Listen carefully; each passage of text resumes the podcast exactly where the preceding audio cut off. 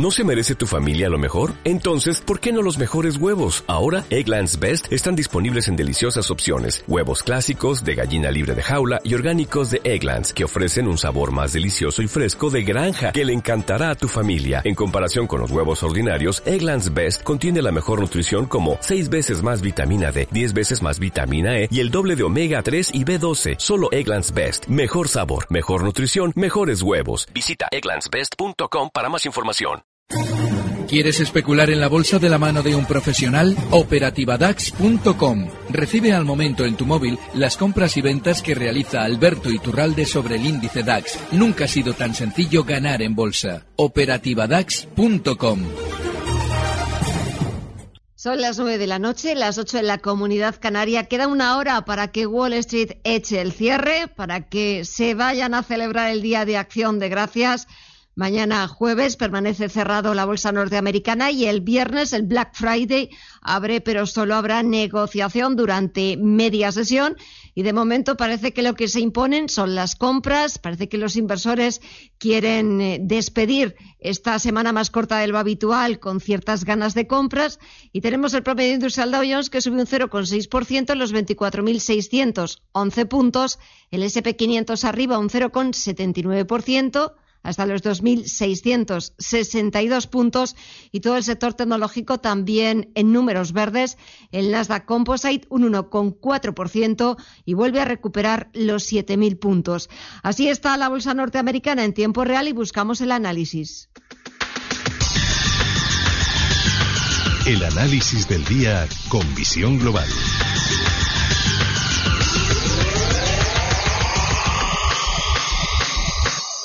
Y saludamos a Alberto Iturral de Análisis Independiente. Muy buenas noches. Muy buenas noches, Gemma. Bueno, a ver, ¿esto se arregla, no se arregla? ¿Qué pasa?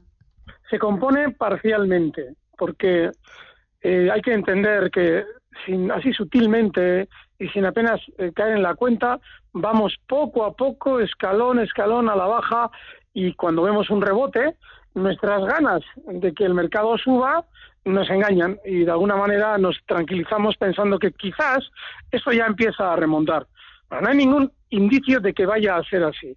Seguimos teniendo al VIX en niveles relativamente altos y eh, encontramos que en el mercado americano todavía no se han producido las noticias negativas. Yo hoy en Twitter leía a uno de mis seguidores decía claro que había una teoría que decía que mientras estuviera Donald Trump en el poder el mercado americano no caería. Bueno, tiene parte de lógica esa teoría porque eh, la entrada de Donald Trump eh, produjo una situación eh, tan pesimista en las bolsas que los pequeños inversores vendieron todo, eso lo compró el sistema financiero y ha hecho subir todos los activos porque están los pequeños inversores desde hace 3, 4 años diciendo, Joder, esto no puede subir porque esto, esto está muy mal desde el 16, es decir, llevamos ya dos añitos con la historia. ¿Qué es lo que ocurre?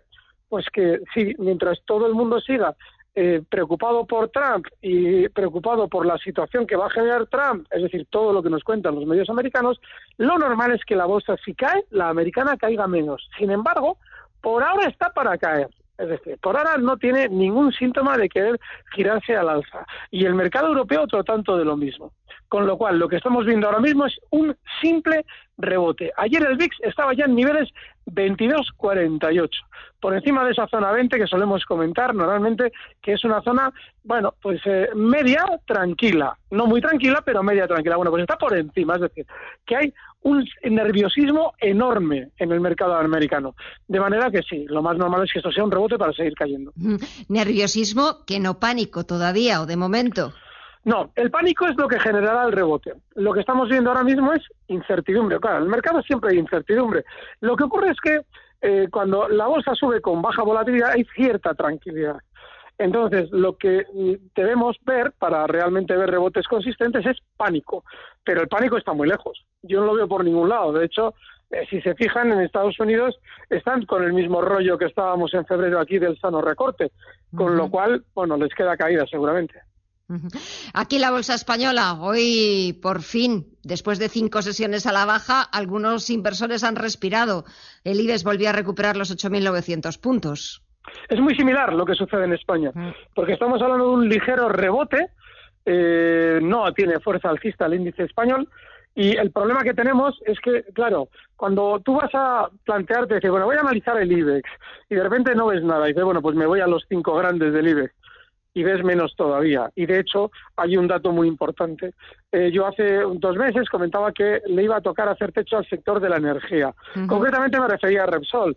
Y lógicamente faltaba el de la electricidad dentro de la energía. Repsol es petróleo y Endesa, Iberdrola, Enel, son todas del sector eléctrico. Bueno, pues ya hoy comienzan a coordinar el sentimiento positivo que intentan generar con sus previsiones de resultados, con la confirmación de sus resultados. Es decir, que lo que están intentando es lo mismo que la banca hizo en febrero antes de desplomarse. En febrero, cuando Santander todavía andaban rondando zonas de seis y pico, nos contaban que, bueno, resultado récord, BBV por encima de siete, lo mismo, y a partir de ahí un recorte del 35% en la banca. Bueno, pues las eléctricas están entrando en la misma mecánica. ¿Qué es lo que ocurre a los inversores españoles?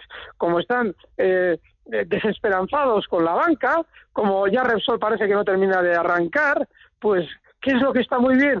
Hombre, las eléctricas, fíjate qué resultados nos están dando. Bueno, pues eso es lo que genera otro techo y sobre todo un empapelamiento masivo, esta vez ya no en bancos, sino en compañías de electricidad. Muchísimo cuidado. ¿Y por qué nadie se preocupa por Telefónica?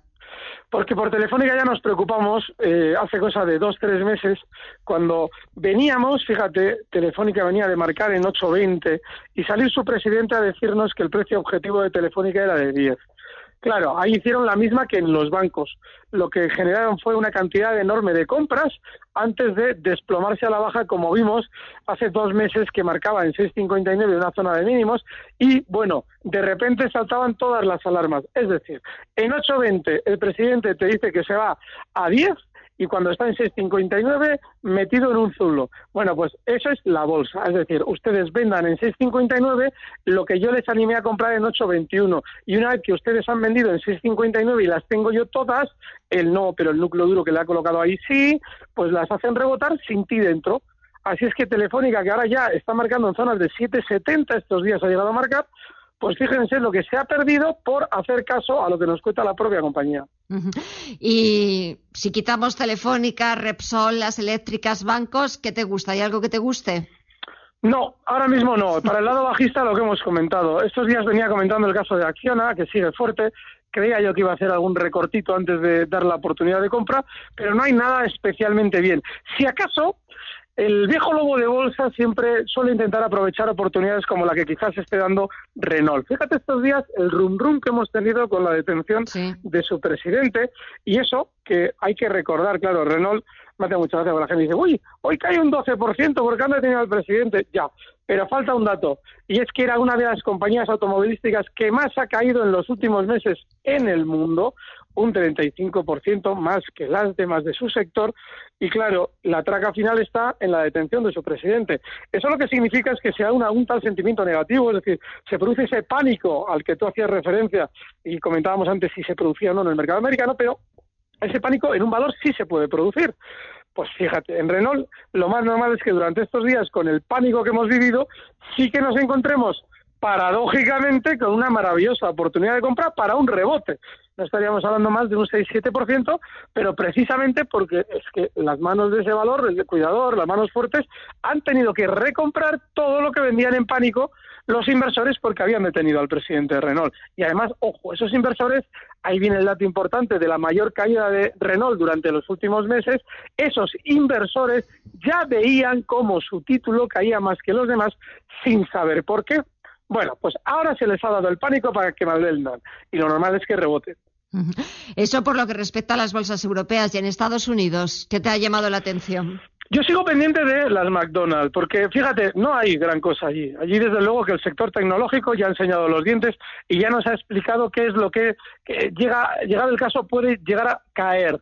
Así es que yo sigo con esas McDonald's. Estos días están un poquito más eh, aburridas si alguien quiere eh, hacerlo, alguien quiere especular con ellas, que tenga en cuenta que cotizando como están en 184,17, el stop estaría en 181,50.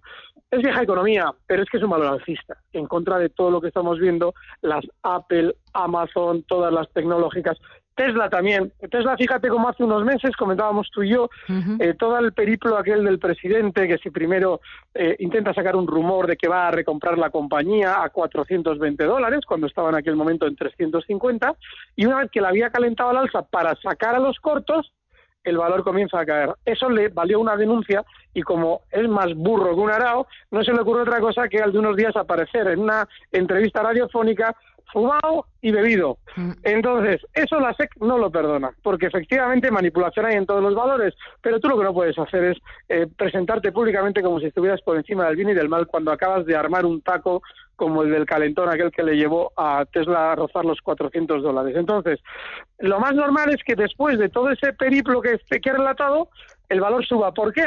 Porque una vez que lo habían hecho caer, después de todo esto que he contado, de repente la SEC toma una medida que es absurda, porque alguien dirá, bueno, le van a castigar. Sí, fíjense cómo le han castigado.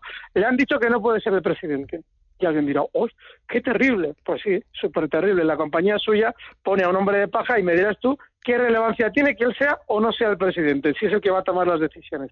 Es decir, Elon Musk es un intocable, entre comillas, precisamente por aquello que fabrica y a lo que se dedica, no por los coches, sino por los cohetes y eso significa que todas las medidas contra él son cosméticas. Sin embargo, el valor había venido cayendo hasta que se produjo la noticia del cese como presidente de Elon Musk, la sustitución. Y desde que se ha producido esa sustitución, que ahí sí que ha habido del incauto, ha vendido porque ha tenido una sensación de que el valor iba a caer, el valor no ha hecho otra cosa que subir. De manera que, bueno, pues lo más normal es que continúe subiendo precisamente porque continúa el sentimiento negativo en el valor. Y ya para terminar, una recomendación, un consejo. Sí, que desconfíen de las eléctricas. Ya sé que eh, soy muy reiterativo, pero observen durante estos días, porque pocas veces el mercado deja la oportunidad de observar con lucidez cómo intenta engañarnos un sector. En el momento de la banca, hace unos meses, quizás nuestros oyentes, pues bueno, pues no terminaban de convencerse de que igual era una trola. Bueno, pues observen todo lo que les van a contar las eléctricas durante estas semanas y vean lo que va a pasar después con sus valores. Ya lo verán. Pues nos quedamos con ese consejo, con esa recomendación y estaremos pendientes. Lo seguiremos aquí día a día. Alberto Iturral de Análisis Independiente. Buenas noches y hasta la próxima. Buenas noches.